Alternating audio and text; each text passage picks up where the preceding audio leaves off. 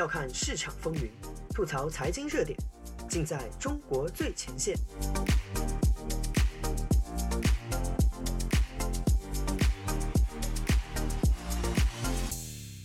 欢迎收听自由亚洲电台，这里是中国最前线，我是子昭。这期节目啊，我们来看看中国大炼芯片几年后的成果。二零二一年七月八日，紫光集团宣布债务违约，随即宣布进行破产重整。这家曾经在半导体领域频频大手笔并购，几年前曾经放下豪言要买下台积电、美光的巨鳄，烧了几千亿人民币也没听到响声，终于死于吃的太多，消化不良。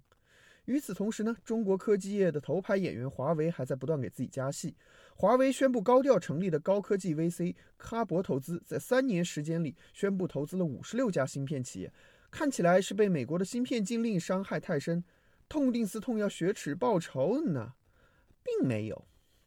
不过，在被公认大钱坑的半导体行业，拿着数十亿人民币量级的资金撒胡椒面，看起来呢，更像是某种广告行为，也根本无助于改变华为消费电子产品从市场上消失的命运。不过，作为有三大运营商海量上供、靠全国人民贴钱养着的所谓中国秘密武器，对华为来说，美国人的芯片封锁可能也没有看上去那么重要。人家只是借机会蹭点政府资金，顺便让海军们炒炒作几个头条，给爱国群众打打鸡血罢了。我一向对于任老板的精明是绝对有信心的。参与这场大戏的演员远不止紫光和华为，其中的主力呢是各地的地方政府。以国产芯片的名义成立了大批产业基金，几十个某某新产业园出现在中国大地上。从台湾半导体公司挖几个团队，或者找来美光、阿斯麦、英伟达等公司的几个华人离职员工，编出一份漂亮的 PPT，甚至都不需要拿出产品，便能坐收大笔投资。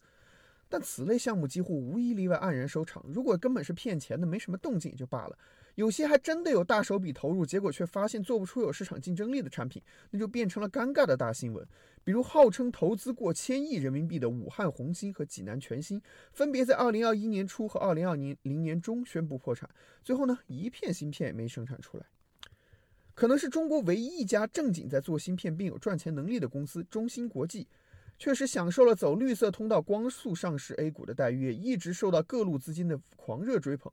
可这家从里到外都刻着台湾基因的公司，一直在现实利润和国家期待的矛盾目标间徘徊不定，被中国的政治目标和台湾的科学管理之间的张力扯到遍体鳞伤。公司自成立以来，一直在到底是砸大钱冲先进制程，还是先做大占据成熟制程市场份额，实现盈利这两条路之间左右摇摆，最终呢表现为人事上的动荡不安。最近几年来，他连续更换了四任首席执行官，好几位台湾半导体行业的教父级人物都在这里折了自己的一世英名。在二零二零年底，他还被美国列入实体制裁清单，享受了跟华为一样被上游厂商断供的待遇。大炼芯片的荒诞剧现在歹戏拖棚，此时被紫光董事长赵伟国贬低为“哎，现在不趁着好价钱赶紧卖掉，以后就卖不出去”的台积电，市值已经突破了六千亿美元，跻身全球十大最值钱公司之列。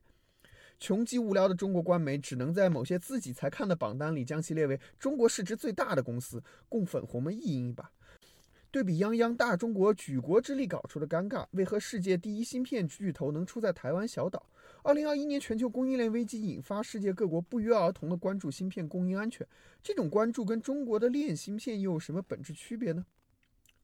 大炼芯片的起因起源于中国二零一五年提出的“中国制造二零二五”计划。中国作为世界工厂，一年需要进口三千五百亿美元的半导体产品，是是中国最大的进口项目。在实行重商主义、本能上希望多出少进的中国政府，也是一笔相当又肉痛的开销。省下这几千亿，我们又可以多收买一些第三世界国家元首，多去西方国家搞点大外宣了，是不是？小小的芯片作为现代工业灵魂，泱泱大国居然还大部分需要进口，尤其手机和各类智能设备需要的小型芯片，往往需要十纳米以下的先进制程。支撑，更是被台积电、三星等有数的几家企业垄断。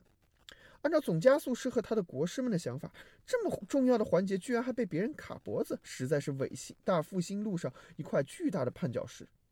因此，自主芯片被当作中国制造二零二五的核心攻关项目。按照这个规划，中国的芯片国产化率在二零二零年应该达到百分之四十，二零二五年达到百分之七十。这个计划看起来已经很离谱了，实际完成率呢也非常打脸。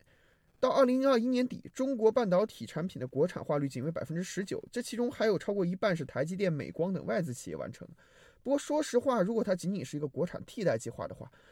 通过大力引进外资入华设厂，以市场换技术，集中发力成熟芯片制成和中低端市场，还是有希望建立起一个有竞争力的产业链的。即使达不到2025计划所规定的大跃进式的目标，但这毕竟是中国在许多其他产业上走过的成功道路，一直以来被认为行之有效。就算和现有的国际产业巨头难免发生冲突，但也能够与其成功分享利益，并不必然被其他国家敌视和围剿。但2018年，美国带动西方国家对华为进行芯片禁令，却把这个芯片国产化的计划彻底的带向了魔怔的方向。华为被各国抵制，根本原因呢，是因为它与中国政府和军方密切而不透明的关系，并且长期与国际公认的流氓政权做明显不划算的生意。这绝对不是一家普通的私营企业。而总加速师对其解读则是，帝国主义卡我们的脖子。既然美国人卡芯片的脖子，我们就要搞出属于自己的芯片。华为被卡的原因是什么？好像是用于手机通信设备的十四纳米以下先进制程芯片，我们就不惜一切代价把它搞出来嘛。我们当年那么困难都能自力更生出原子弹，区区芯片算什么？这大概就是中国决策层层当时的想法。结果一踩进去，还发现是一个血淋淋的前坑。这个我们下面再讲。关键是一用这种卡脖子的视角，以和美国为首的西方国家对抗的思维去审视任何一个产业，心态马上就崩了。你会突然发现啊，原来我堂堂中国巨龙是窈窕的水蛇身材，全身上下无一处不是脖子。邪恶的帝国主义不光能卡住芯片供应本身，让台积电不给你供货，哪怕你自己真的复制来了先进制程技术，或者干脆像有些意淫的武统台湾直接抢过来，那人家照样可以不卖你光刻机，不卖不卖你硅片，不卖你光阻剂。那我们到底是要在哪里实现突破呢？众所周知，当中国人面对一项不可能完成任务的时候，他们的解决办法都是吹一个更大的牛，转移注意力，顺便来骗人接盘。所以练芯片很快就变成不断刷新幺蛾子下线的比拼。芯是没练出来，倒是每周都有某某大学搞出量子芯片技术，不需要光刻机成功突破美的封锁的大新闻，或者是两块十四纳米芯片叠在一起，效果相当于七纳米的新发现。以及时不时出现在财经版角落里的某某星关门跑路、员工维权的不重要消息。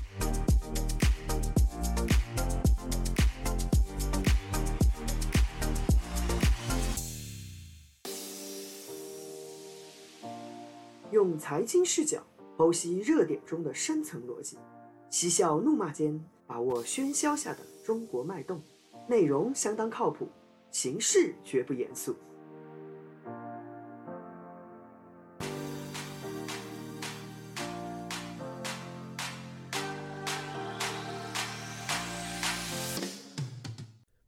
很多中国人，包括很多所谓的反共人士，都相信啊，共产党什么都做得出来，从而什么都做得到，砸钱不就行了吗？自己不会，那就收购外国企业，吧挖外国的技术人员，要么呢就不计成本砸钱搞科研攻关。中国不是钱最多吗？这还有搞不定的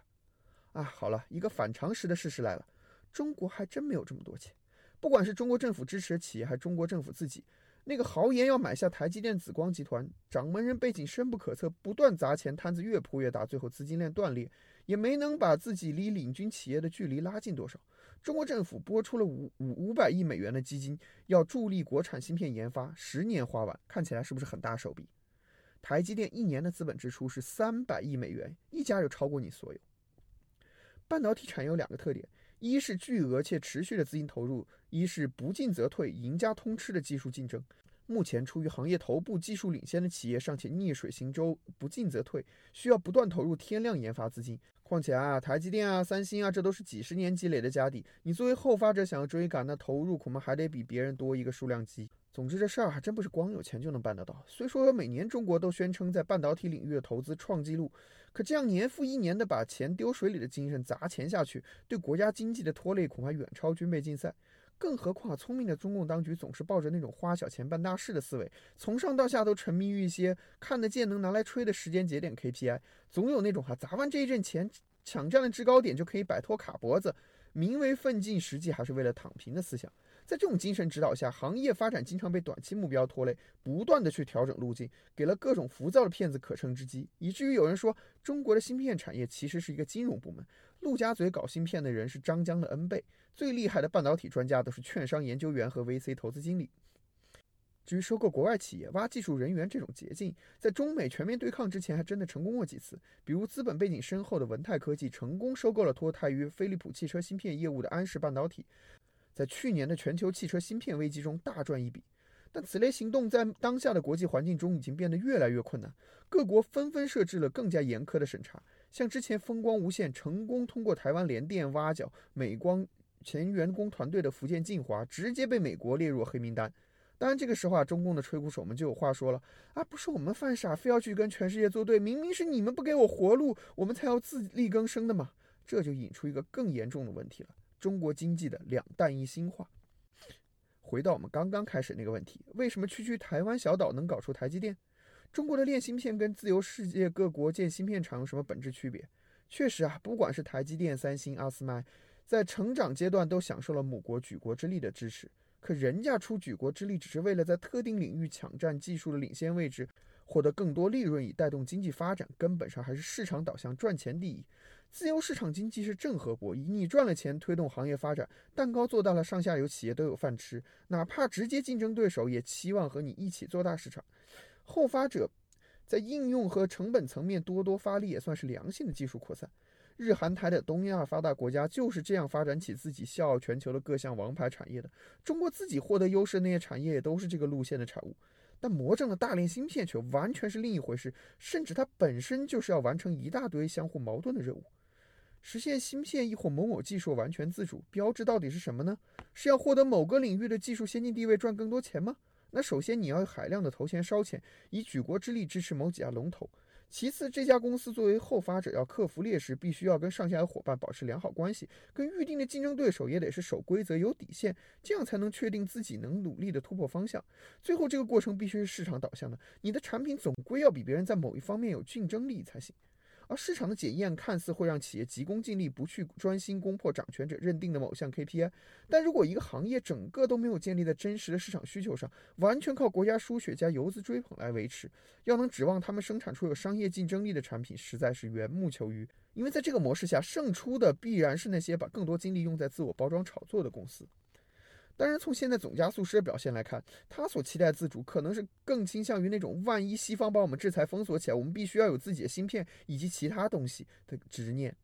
这个和要抢占更有利市场地位的目标就彻底南辕北辙了。台湾人在搞台积电的时候啊，绝对不会想诸如荷兰人不卖给我光刻机，日本人不卖给我光阻胶这种魔幻的事情。大家都是在全球分工产业链上混饭吃的，好好的，你为什么要卡我？你不卖我，你不是也要受损失？这样他们才能。集中有限的资金砸钱砸出一个世界第一出来，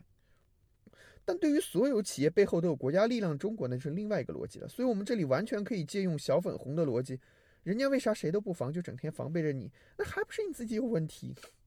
而这种自己把自己定义为贼的行为模式，自然也会招致别人合理的疑虑和反弹。在芯片这件事情上，就表现为半导体行业全球分工的体系。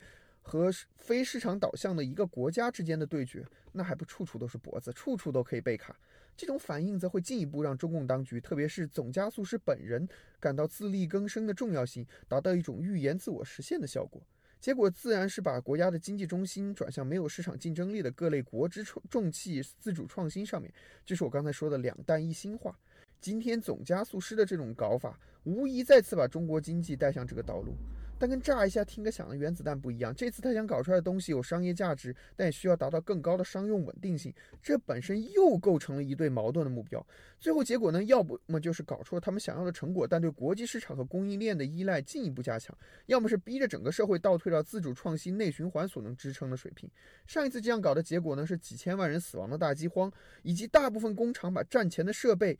用到了八十年代。到现在呢，啊，日光之下并无新事。